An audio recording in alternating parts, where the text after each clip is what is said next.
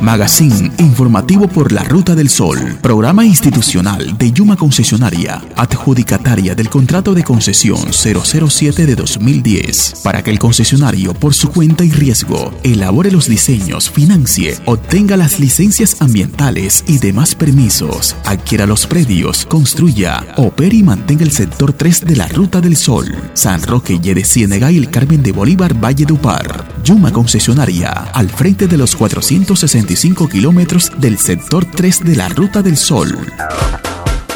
Bienvenidos al magazine informativo por la Ruta del Sol, espacio de Yuma Concesionaria para comunicar los avances y novedades de los corredores viales San Roque, de Ciénaga, El Carmen de Bolívar, Valledupar. Saludamos a los usuarios y vecinos de los corredores viales concesionados que a esta hora nos sintonizan. En el día de hoy hablaremos de los planes de manejo de tránsito que se implementan en el proyecto Ruta del Sol Sector 3 a medida que avanzan las actividades constructivas. La ingeniera Adriana Franco de nuestro contratista EPC Constructora Ariguaní nos trae todos los detalles. Un plan de manejo de tránsito, conocido por sus siglas como PMT, es un instrumento que permite mitigar los impactos generados por la ejecución de las obras del proyecto Ruta del Sol Sector 3, garantizando de esta manera la seguridad de los usuarios de la vía y del personal de la obra y minimizando las posibles afectaciones que se puedan generar durante el desarrollo de las actividades constructivas.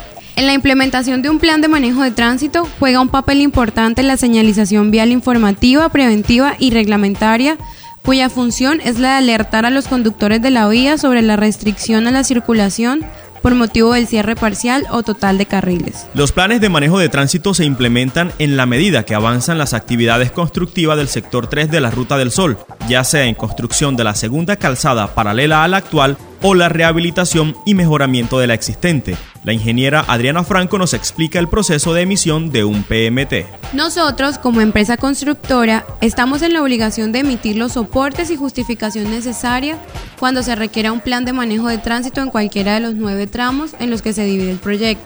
Posteriormente, la concesión hace todo el proceso de comunicación y divulgación del PMT con el objetivo de que todos los actores estén al tanto de lo que se pretende desarrollar, para de esta manera garantizar la movilidad de los usuarios sobre los corredores viales concesionados, así como también la accesibilidad a los predios y vías colindantes.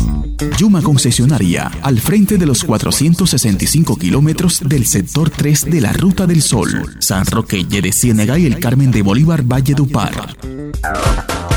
El alto tráfico que circula por los corredores viales del proyecto, sumado a la conectividad que prestan los mismos, requiere la implementación constante de diversos planes de manejo de tránsito, para poder así garantizar la correcta ejecución de las obras. En los mismos se indican las alternativas de circulación para mantener los niveles de servicio y la señalización vial necesaria para minimizar el impacto causado a los usuarios de la vía. Para las obras de rehabilitación y mejoramiento de la calzada existente, se plantean cierres parciales y o desvíos de la vía en operación por medio de controladores de tráfico que ayuden a regular la operación del tránsito en la zona de la obra bajo condiciones de seguridad. Para las obras de construcción de vía nueva, se disponen de controladores de tráfico para regular la operación de ingreso y salida de los vehículos a las zonas de obras en condiciones seguras. Durante el proceso constructivo, en ambos tipos de obras se utiliza la señalización que cumple con los lineamientos del Manual de Señalización Vial de 2022 aplicando el concepto informar, prevenir, reglamentar. Asimismo, se garantiza el acceso a los predios y las vías secundarias, terciarias y caminos peatonales. A continuación, les invito a escuchar atentamente los planes de manejo de tránsito que en la actualidad se encuentran activos en el proyecto Ruta del Sol Sector 3. En estos momentos tenemos siete planes de manejo de tránsito activos en todo el proyecto de concesión vial. En el tramo 1, Corredor Vial San Roque La Loma, tenemos un PMT de apertura y habilitación al tráfico de vía nueva. En el tramo 2, desde la Loma hasta Bosconia, tenemos dos PMTs, un cierre de carril en el hito 5B, Puente Calenturitas, y un desvío vehicular a la vía nueva en el hito 5C. En el tramo 3, que inicia en la zona rural de Bosconia hasta Fundación, tenemos un PMT de desvío a la vía nueva en el hito 15.